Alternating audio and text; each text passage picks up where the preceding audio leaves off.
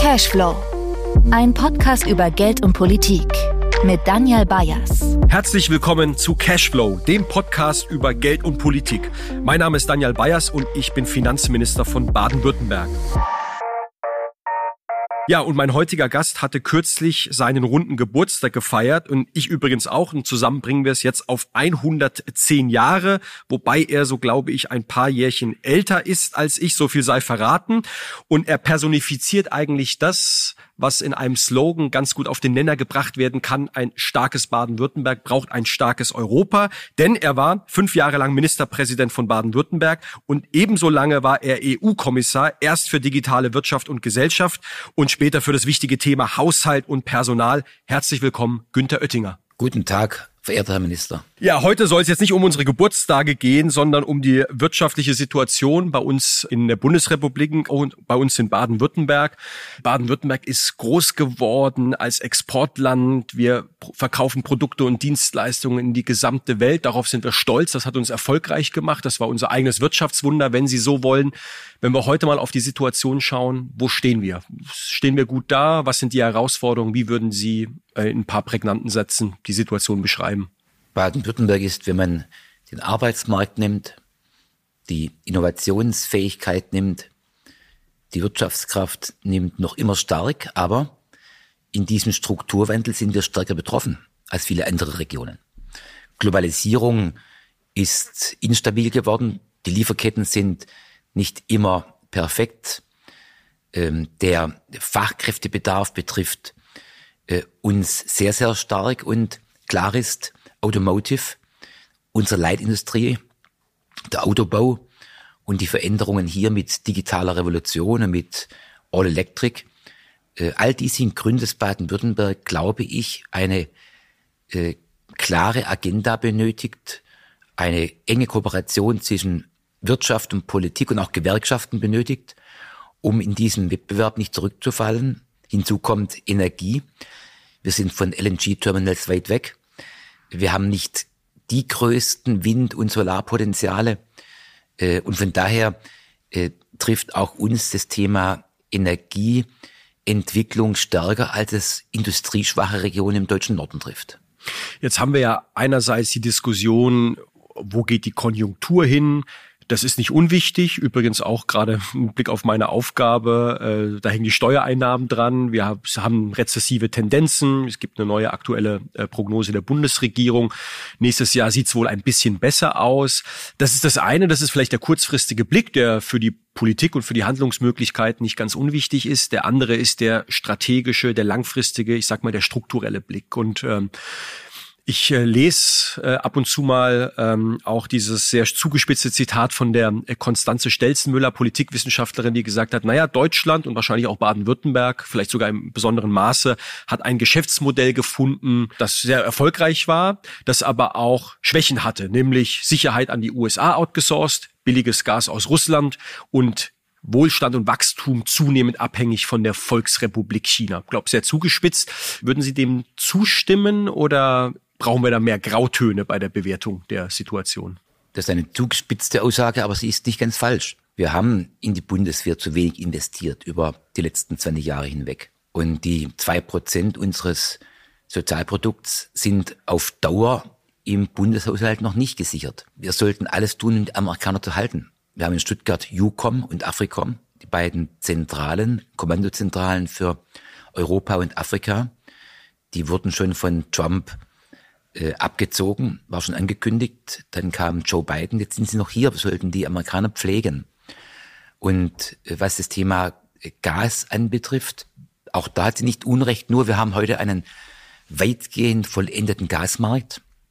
Die Gaspreise sind gar nicht so unterschiedlich. Das heißt, wenn wir Seebrücke sehen, Rotterdam sehen und dann Brunsbüttel und vielleicht Stade, dann haben wir einige Terminals, von denen Gas auch nach Baden-Württemberg kommen kann. Natürlich haben wir auf den Export gesetzt. Das bleibt doch so, glaube ich. Aber wir müssen sehen, dass die Exportgrundlagen schwerer geworden sind. Und dass für Mercedes-Benz immer die Frage steht, Stuttgart, Sindelfingen oder Übersee. Dass BASF sie fragen wird, Ludwigshafen und damit nahe in Baden-Württemberg oder USA oder China. unsere Standorte müssen sich in großen Konzernen auch mit Schwesterstandorten auf anderen Erdteilen messen. Und da sind oftmals die Grundlagen bei uns nicht attraktiv genug. Sie haben gerade die Amerikaner angesprochen. Da würde ich gerne auch nochmal ähm, das Thema ein bisschen vertiefen, denn alle reden ja gerade von Joe Biden und seinem Inflation Reduction Act. Wenn Sie übrigens mich fragen, die Summen, die da bewegt werden, sind das eine, die beeindrucken mich gar nicht so sehr, weil ich meine, in Europa, in Deutschland nehmen wir Subventionen noch und Löcher in die Hand. Aber es ist vor allem der amerikanische Pragmatismus, also die Schnelligkeit, mit der auch äh, Förderbescheide beispielsweise bewilligt werden. Da sind wir, und wenn ich sage wir im Land, im Bund, auch in Europa wahrscheinlich noch zu langsam. Das andere ist so der amerikanische Optimismus, der Spirit, ja, die Can-Do-Mentalität und auch die Zuversicht, den, den man so nach vorne hat. Ähm, das gibt mir so ein bisschen zu denken, denn jetzt überlegen wir ja auch, muss man amerikanische Ansätze kompieren? Das ist ja durchaus auch ein bisschen Abschottung. Es wird nicht leichter für die deutsche Automobilindustrie, dort Fuß zu fassen, äh, weil es vor allem die heimische Wirtschaft äh, stärkt. Es ist mit unheimlich viel auch Subventionen verbunden. Bei uns wird diskutiert Industriestrompreis, aber auch andere Unterstützungen. Sie kennen die Beträge, die zum Beispiel nach Ostdeutschland in Chipfabriken gegangen sind. Ist es die neue geopolitische Realität? Kann man Wirtschaftspolitik nur noch so machen oder wo findet man da, sage ich mal, Maß und Mitte? Denn das ist jetzt meine Aufgabe. Das Geld sitzt nicht mehr so locker. Wir müssen ja mit dem Geld auskommen, was wir haben. Und da ist es so, dass wir natürlich die Zeitenwende die der Bundeskanzler ausgerufen hat, auch eine finanzpolitische Zeitenwende konfrontiert sind, weil die Steuereinnahmen nicht mehr sprudeln ins Unendliche und wir mit damit politischen Probleme oder Konflikte lösen können.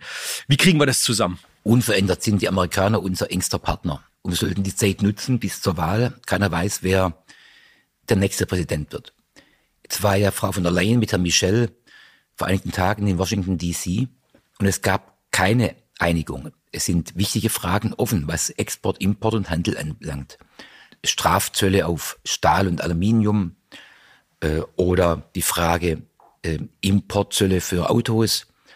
Äh, da ist im Grunde genommen der alte Streit, den Trump angefacht hat, noch immer nicht bereinigt. Den sollten wir so rasch es geht mit einem fairen Kompromiss äh, ordnen. Und zwar bevor in den USA der Wahlkampf beginnt. Ich gebe Ihnen recht, der Inflation Reduction Act ist nicht so attraktiv. Wir halten dabei Förderprogrammen Europa, Bund, die Länder, die Strukturbanken weitgehend mit. Aber es ist bei uns komplexer. Wenn ich Mittelständler spreche, die zum Teil eben BMW, Mercedes oder VW in die USA folgen müssen, mit ihren Komponenten dort produzieren, sie bekommen dort für Erweiterungsbauten viel, viel schneller äh, einen äh, Bescheid, eine Genehmigung äh, oder viel, viel schneller die Auflagen, die zumutbar sind, genannt. Da sind bei uns die Verfahren zu langwierig. Äh, wir müssen dringend schneller werden. Man kann ja bei Infrastruktur und Baufragen dafür oder dagegen sein. Aber ein quälender Prozess, der drei, fünf Jahre dauert. Ein Investor, ein Unternehmer muss innerhalb von zwölf Monaten Bescheid wissen. Wenn die Auftragsbücher voll sind, will er sie abarbeiten, die Chance nutzen, dann muss er in einem Jahr produzieren und nicht in fünf Jahren erst die Klarheit haben. Lassen Sie uns noch einen Augenblick auf dieser äh, globalen Ebene bleiben. Jetzt haben wir über die USA gesprochen, sehe ich übrigens genauso. Bei unterschiedlichen Differenzen ähm, ist die deutsch-amerikanische, die europäisch-amerikanische Partnerschaft enorm wichtig. Bin auch davon überzeugt, dass wir uns zum Beispiel, wenn es um Technologien geht, nicht nur darüber bemühen sollten, dass wir zum Beispiel die Ethik der künstlichen Intelligenz hochhalten, sondern auch in die Anwendung gehen. Denn ich glaube, nur wenn man in die Anwendung geht, hat man auch die Möglichkeit, Wertvorstellungen, Regulierungsvorhaben weltweit zumindest mitzugestalten. Und da sind die Amerikaner uns immer näher als beispielsweise die Chinesen. Deswegen finde ich diese Diskussion manchmal, wir werden da irgendwie in der Mitte und es sei eine Äquidistanz, die finde ich gefährlich an der Stelle. Und deswegen wollte ich einen Augenblick auch nochmal zu, zu China kommen. Ich hatte ja das Zitat von Frau Stelzenmüller genannt. Und es ist ja schon so, dass Deutschland überproportional und Baden-Württemberg über überproportional an China einfach hängt. Und ich würde mal sagen, spätestens seit auch den Aussagen des chinesischen Staatspräsidenten mit Blick auf Taiwan, spätestens auch seit dem 24. Februar 22, als Putin die Ukraine überfallen hat, weiß man oder sollten wir jetzt wissen, das Thema ist schon ernst zu nehmen. Jetzt hat die Europäische Union ja äh, die Devise ausgegeben, äh, die Risking statt die Coupling. Ich glaube, alles andere wäre auch illusorisch, wäre nicht nur nicht machbar, sondern wäre auch mit großen Kollateralschäden im ökonomischen Sinne äh, mit Baden-Württemberg für unsere Unternehmen hiermit verbunden. Und da würde mich Ihre Meinung, Ihre Haltung interessieren. So mein Eindruck ist, weil Sie sind ja auch viel bei Unternehmen unterwegs. Wenn ich die besuche, stelle ich auch immer die China-Frage. Und das ist jetzt mal anekdotische Evidenz. Ich habe das nicht ausgewertet, aber ich würde mal sagen, ein Drittel, die sagen, Problem erkannt und wir kümmern uns drum, Lieferketten zu diversifizieren, andere Märkte zu erschließen. Ihr in der Politik müsst jetzt aber auch mal Gas geben mit Freihandelsabkommen, Stichwort Mercosur wofür ich sehr stark bin. Es gibt ein zweites Drittel, die sagen, ja, Problem erkannt, wir wissen aber noch nicht genau, was wir tun sollten. Und ich merke, es gibt so ein drittes Drittel, die sind ziemlich agnostisch und sagen, Business as usual. Das finde ich gefährlich, weil es ja auch irgendwie den Subtext hat, wenn es mal schief geht, dann soll uns der Staat halt irgendwie rauspauken. Ich glaube, das kann nicht der Fall sein. Wie ist Ihr Eindruck? Wie denkt die deutsche Wirtschaft drüber und welche Aufgabe haben wir auch im Politischen dafür, sozusagen einen Rahmen zu geben, Diversifikation und De-Risking voranzutreiben? Die europäische Politik muss alle Chancen nutzen, um Handelsabkommen äh, zu schließen. Sie haben Mercosur genannt mit Brasilien, Argentinien, Paraguay, Uruguay und Chile würde folgen. Oder auch im asiatischen Raum mit den demokratischen Ländern. Denn klar ist, RECIP zeigt die Gefahr auf. RECIP, das sind äh, südostasiatische Staaten und China gemeinsam mit einem Handelsabkommen über 35 Prozent des weltweiten GDP. Und wenn wir wollen, dass Standards und Normen für die Weltwirtschaft von morgen eher transatlantisch und demokratisch und auch mit Werten wie äh, Umweltverträglichkeit, äh, Nachhaltigkeit geschlossen werden, dann müssen wir jetzt aktiv werden und unsere Chancen nutzen.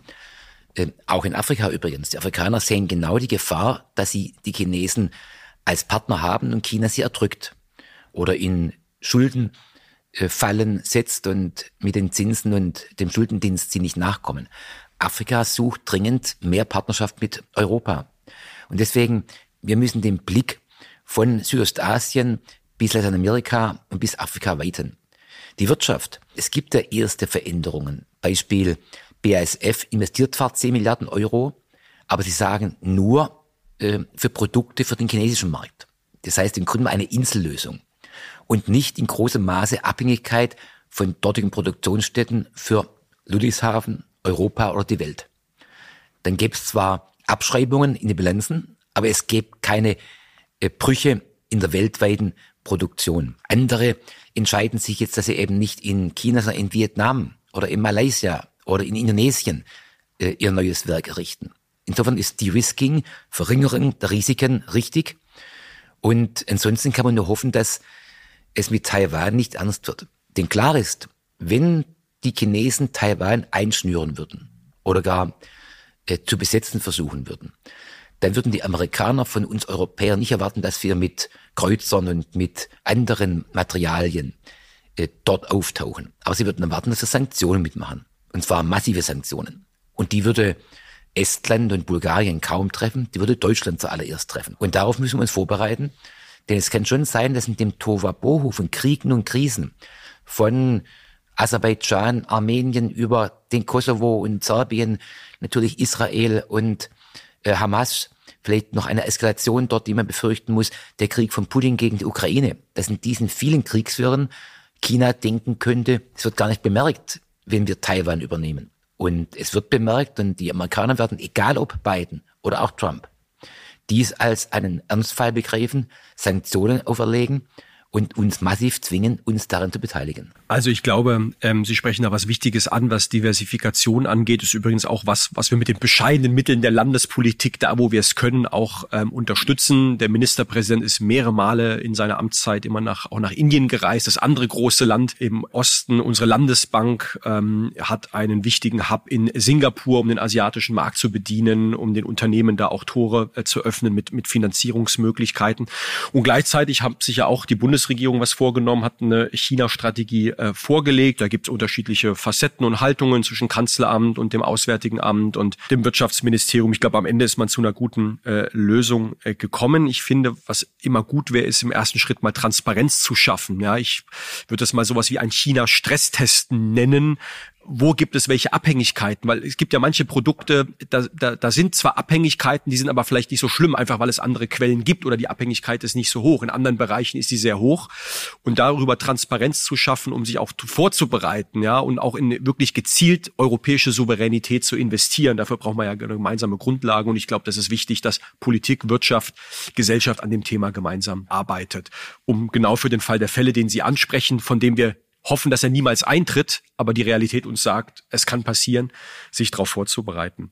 Hörtinger, kommen wir von der großen, weiten Welt nochmal aufs Land Baden-Württemberg. Ähm, wir sind sehr stolz, Sie haben die Automobilindustrie angesprochen. Wir haben vor 140 Jahren das Auto hier erfunden.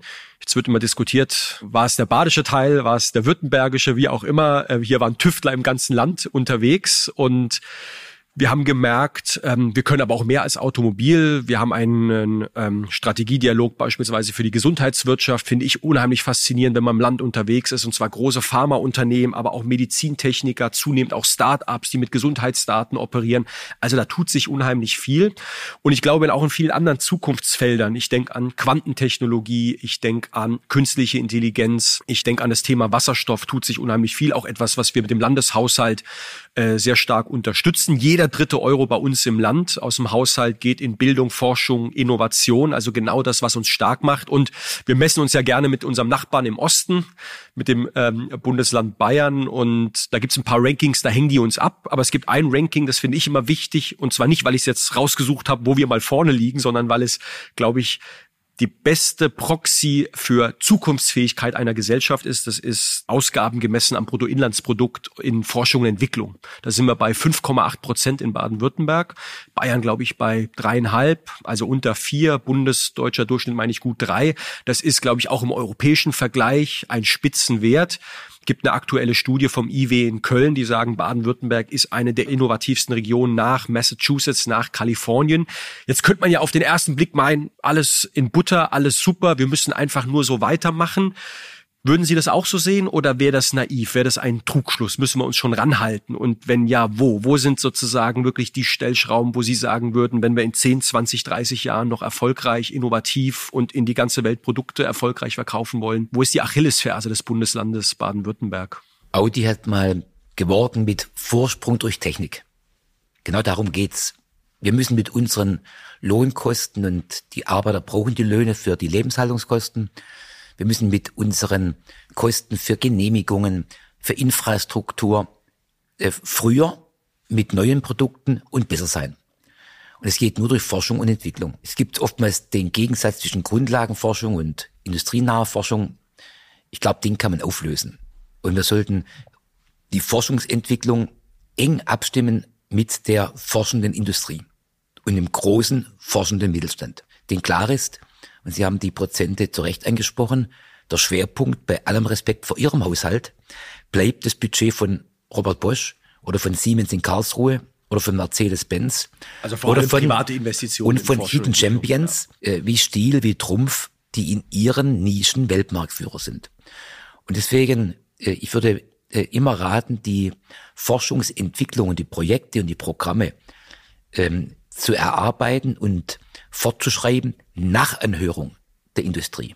Aber dann noch zu erwarten, dass die Forschungszentren und Entwicklungszentren in Baden-Württemberg bleiben. Und damit auch die Produktion gesichert werden kann. Äh, da geht es um einen ganz klaren Win-Win-Effekt und da würde ich sagen, ist der Raum München mindestens so stark wie wir, aber Bayern insgesamt, da sind wir stärker. Weil wir haben neben Stuttgart, Tübingen, wir haben Karlsruhe, wir haben Mannheim-Heidelberg, wir haben Freiburg, wir haben Ulm, äh, das in Wissenschaftszentrum. entsteht was Großes. Wir haben die Schwarzgruppe in Heilbronn, das ist grandios, das ist die spannendste Entwicklung im deutschen äh, tertiären Bildungsmarkt und Forschungsmarkt. Insoweit die Addition aller äh, Cluster in Baden-Württemberg äh, bringt uns auf Platz eins. Ansonsten trotzdem LMU und TUM sind beachtlich. Und ist es ein Nachteil, also diese Dezentralität, weil ich sage es jetzt mal ein bisschen flapsig, Sie können in die Pampa dieses Landes fahren, in jede Ecke und es findet sich ein hochinnovativer Mittelständler, mindestens einer, der den Laden am Laufen hält, der Arbeitsplätze, der Wertschöpfung äh, schafft, der die Kasse vom Minister und vom Kämmerer quasi ähm, äh, füllt. Und auf der anderen Seite hat diese Dezentralität ja auch einen Nachteil. Es fehlt ein bisschen die internationale Sichtbarkeit. Sie sprechen den Großraum München an, Berlin sicherlich auch in der eigenen Liga. Ich bin immer noch ein bisschen am Grübeln. Ist das ein Nachteil? Ist das ein Vorteil? Oder wie schaffen wir es, diese Dezentralität zur Stärke zu machen? Wie, wie denken Sie darüber? Man muss wieder an allen Standorten die Grundlagen vermitteln und auch ein breites Fächerspektrum haben für den Studierenden. Aber ansonsten rate ich zur Schwerpunktbildung. Beispiel Freiburg, Bad Krotzingen ist in Sachen Herzoperation weit vorne. Heidelberg bei Krebs und so durch auch über Tübingen und äh, Ulm sprechen können. Ich glaube, dass man mit den Unis und den Forschungsstätten nahen Unis und auch den ähm, Helmholtz-Gemeinschaften, den Fraunhofers, den Max-Planck-Gemeinschaften über Schwerpunktbildung sprechen sollte. Wo ist Energie? Wo ist Gesundheit? Wo ist äh, pharmazeutische Forschung wirklich der Schwerpunkt? Und den kann man dann sich nicht sechsmal leisten. Der da müsste einmal sein, so als seine Häubchen on top. Da bin ich total bei Ihnen. Da, da lacht auch das Finanzministerherz, wenn ich das so salopp sagen darf, weil ich glaube, erstens diese Stärke, also Stärken, Stärken, um Sichtbarkeit, idealerweise internationale Sichtbarkeit zu schaffen und dann aber auch wirklich Geld dafür in die Hand zu nehmen und andererseits sich auch ehrlich zu machen, dass man sozusagen sechsmal die gleiche Struktur nicht replizieren kann, um sie im ganzen Land äh, vorzuenthalten. Und das ist, glaube ich, ein gutes Beispiel. Deswegen bin ich dankbar, dass Sie das ansprechen, wo Wirtschafts-, Industrie- und Innovationspolitik einerseits und eine kluge Finanzpolitik andererseits auch wirklich Hand in Hand gehen. Zu dem Thema abschließend, Herr Oettinger, bevor wir noch mal ein bisschen zu engeren finanzpolitischen Themen sprechen werden, wo Sie auch viel Erfahrung gesammelt haben in Ihrer Amtszeit, wollte ich noch mal so ein bisschen Fieberthermometer an die Gesellschaft anlegen. Und zwar habe ich ein Zitat von dem Ökonom Moritz Schularik gelesen, der ist seit wenigen Wochen ins Präsident vom Institut für Weltwirtschaft in Kiel der auch kein Blatt vor den Mund nimmt und der gesagt hat, er hält uns in der deutschen Gesellschaft für Veränderungsangsthasen. Weil wir wissen, die Dynamik ist groß, der Wohlstand wird global neu, neu vermessen. Gleichzeitig kommen wir aus mindestens zwei Krisen, nämlich der Pandemie und dem schrecklichen Angriffskrieg auf der Ukraine, auf die Ukraine mit all den Konsequenzen, hohe Inflation, Energiepreissteigerung. Wir haben die Klimakrise, die uns kontinuierlich begleitet. Und eigentlich brauchen wir sehr viel Veränderung und gleichzeitig haben diese Krisen ja auch einen gewissen Erschöpfungszustand in der Gesellschaft ausgelöst. Würden Sie sein Zitat mitgehen? Ist es eine gute Beschreibung, wo wir stehen und wie schaffen wir es auch wieder Menschen für Veränderungen, auch mit Lust auf Zukunft, auf Gestalten zu begeistern? Begeistern, weil ohne die Menschen, ohne die Zivilgesellschaft, ohne die Unternehmen wird es ja am Ende nicht gehen.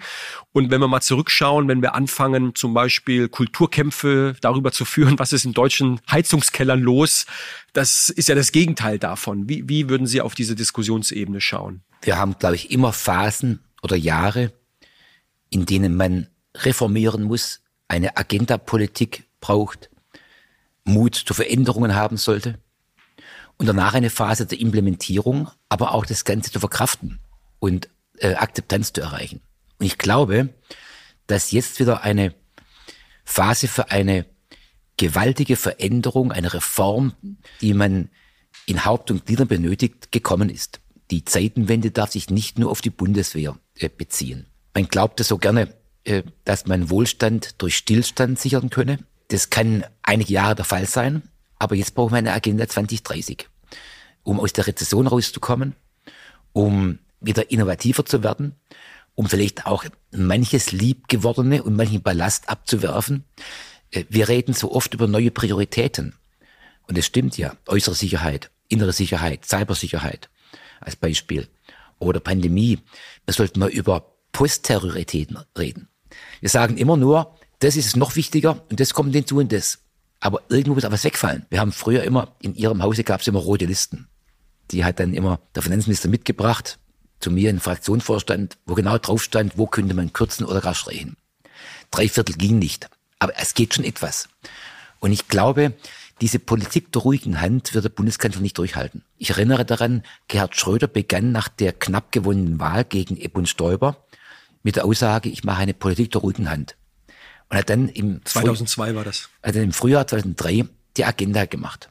Agenda 2010, ähm, ja. Mit äh, Clement, mit Mündefering, mit Steinmeier, mit Harz, mit der Rente mit 67, die dann folgte. Und Ich glaube, dass der Kanzler die Politik der ruhigen Hand nicht durchhalten wird. Weder bei Migration noch beim Thema Wirtschafts- und Standortpolitik. Und deswegen sehe ich voraus, dass in den nächsten zwei, drei Jahren vor und nach der Bundestagswahl gewaltige Veränderungen nachgefragt sind. Und es trifft dann auch indirekt durch den Bundesrat und in ihrer eigenen Verantwortung die deutschen Länder. Also ich glaube auch, dass wir so etwas wie eine Agenda 2030 und die Wortwahl ist am Ende egal, aber äh, so etwas brauchen.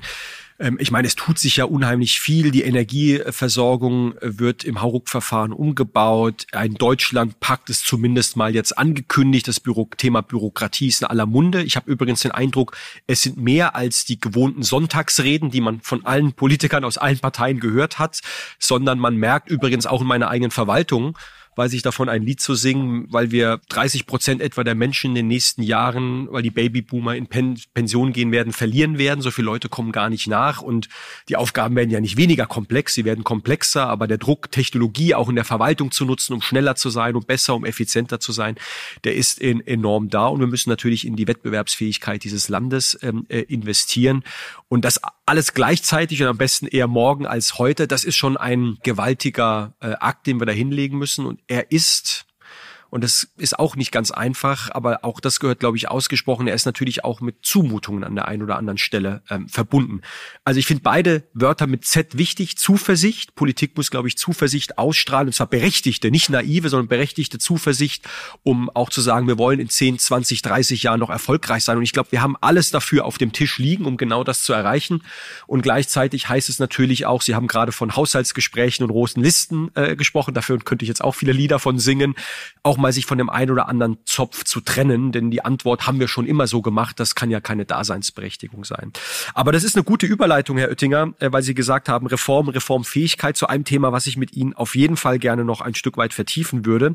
Sie waren im Jahr 2009 ähm, in der Föderalismuskommission, haben da mitverhandelt über Finanzbeziehungen Bund-Länder und damals wurde die sogenannte Schuldenbremse geboren, die erst dann auf Bundesebene und dann auch in den Landesparlamenten ja in der Verfassung verankert wurden und heute ein wichtiges Steuerungsinstrument auch in der Finanz-, in der Haushaltspolitik ähm, äh, geworden sind. Bevor ich Sie so ein bisschen frage, wie Sie die Diskussion heute sehen, können Sie mal beschreiben, wie war das damals? Warum, warum hat man sich da zusammengesessen und gesagt, wir, wir müssen uns diesem Thema annehmen? Und vielleicht auch anekdotisch, solche Verhandlungen sind ja durchaus immer dann auch geprägt von politischen Kompromissen, Bund und Länder, die gerne übers Geld streiten, aktuell ja auch. Das ist ja auch, sage ich mal, einfach eine normale Seite des Föderalismus. Können Sie uns da ein bisschen teilhaben lassen? Wie war das damals 2009, als es um die Schuldenbremse ging? Beim Beginn der Finanzmarktkrise und der Bankenkrise und der Immobilienkrise. Das war im Jahr 2008, 2007, die Wirtschaft ging richtig runter. Haben wir gemerkt, wir müssen Schulden machen, um das Ganze auszusteuern. Und deswegen hat man dieses Thema Schuldenbremse in die Kommission für den Föderalismus und dessen Reform reingenommen. Und da war ich Vorsitzender und mein Co-Vorsitzender war Peter Struck, der verstorbene frühere Fraktionschef der SPD. Der hat mir in vielen freie Hand gelassen. Steinbrück war Mitglied. Ähm, der hat gut zugearbeitet. Wir hatten tolle Fachleute aus der Wissenschaft dabei. Kretschmann, der, der MP aus Baden-Württemberg, war Mitglied für die Grünen. Und als damaliger Fraktionsvorsitzender. Genau, als Fraktionschef der Grünen im Landtag von Baden-Württemberg. Und dann haben einige lange gesagt, das wird sowieso nichts werden. Ich habe dann relativ früh gesagt, wir müssen einigen Ländern helfen, strukturell. Äh, Bremen, äh, Sachsen-Anhalt als Beispiel. Und das haben mir dann meine Kollegen Wulf und Koch vorgehalten, dass ich zu früh diese Brücke gebaut habe. Am Ende haben wir eine Schuldenbremse hinbekommen, äh, mit breiter Mehrheit, auch für die Grundgesetzänderung. Und dann später eben auch in die Landesfassungen bekommen. Und ich halte sie schon für wegweisend. Wenn Sie allein anschauen, der Bundesfinanzminister bezahlt im nächsten Jahr für den Schuldendienst ohne Tilgung 40 Milliarden Euro. Noch vor zwei Jahren waren es knapp 4 Milliarden. 36 Milliarden Unterschied.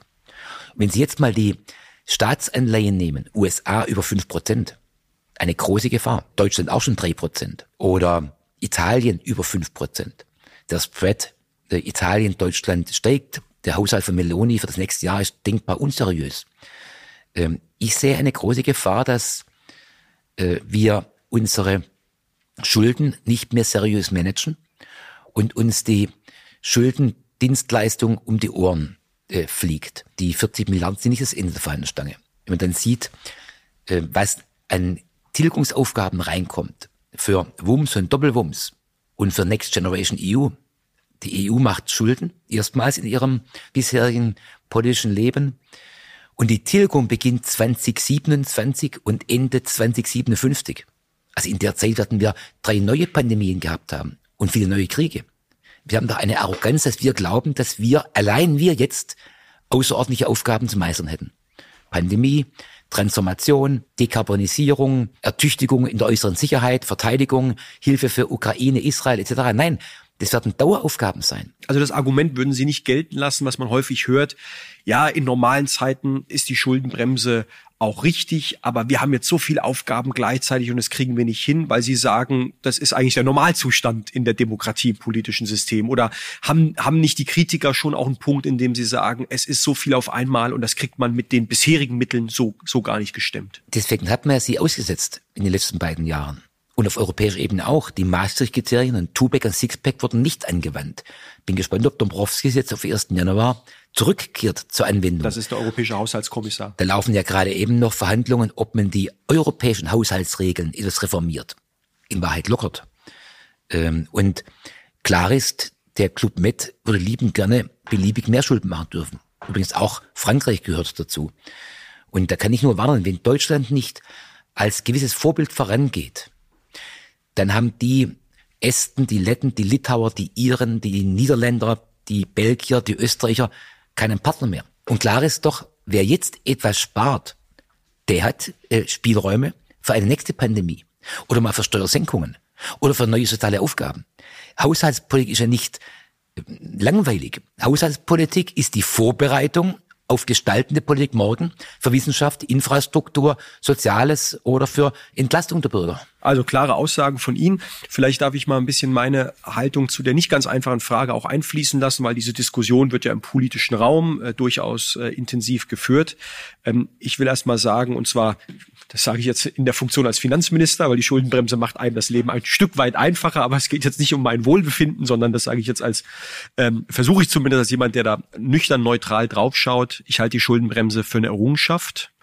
Ich halte sie für eine Errungenschaft und ich bin auch davon überzeugt, dass man die zwei Seiten einer Medaille, nämlich wenn ich unter Generationengerechtigkeitsgesichtspunkten draufschaue, stabile Finanzen und Schuldenberge, die wir nicht an die künftigen Generationen geben, einerseits und einen lebenswerten Planeten und ein gutes, gutes Bildungssystem, alles was dazugehört für eine gute Zukunft andererseits gestemmt bekommen. Wenn man, so wie Sie vorhin gesagt haben, sich zu Prioritäten durchringt. Das war ja in der Vergangenheit nicht der Fall.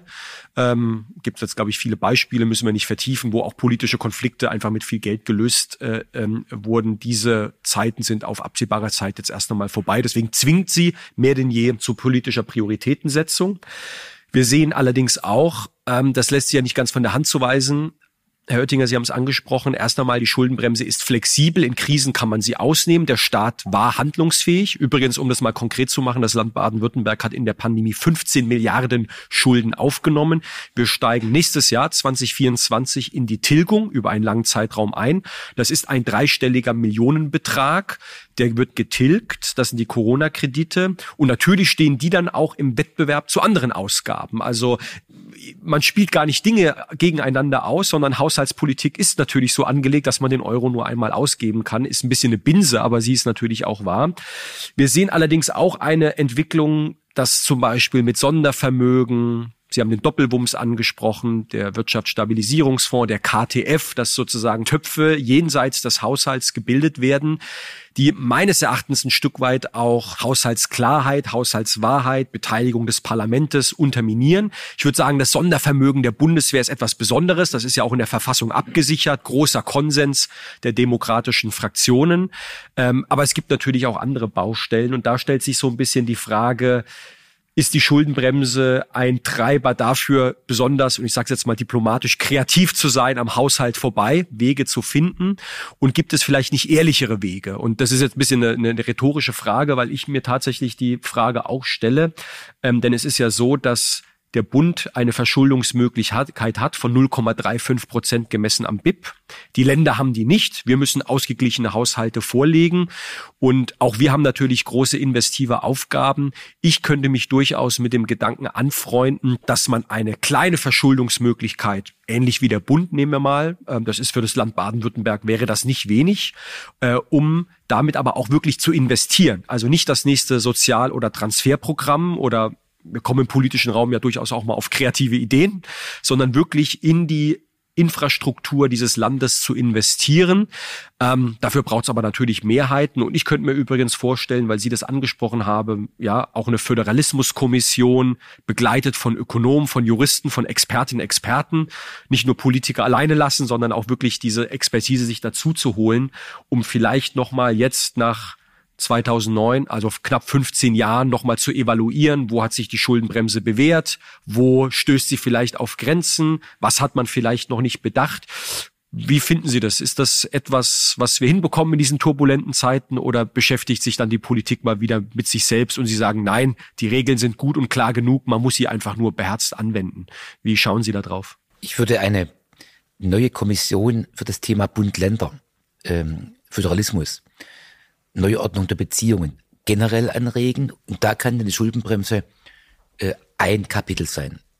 Ich glaube, dass die Aufgaben Zuordnung Bund, Länder, Kommunen in vielem richtig ist, aber durchaus einiges äh, entlang der Entwicklung der letzten 15 Jahre angepasst werden sollte.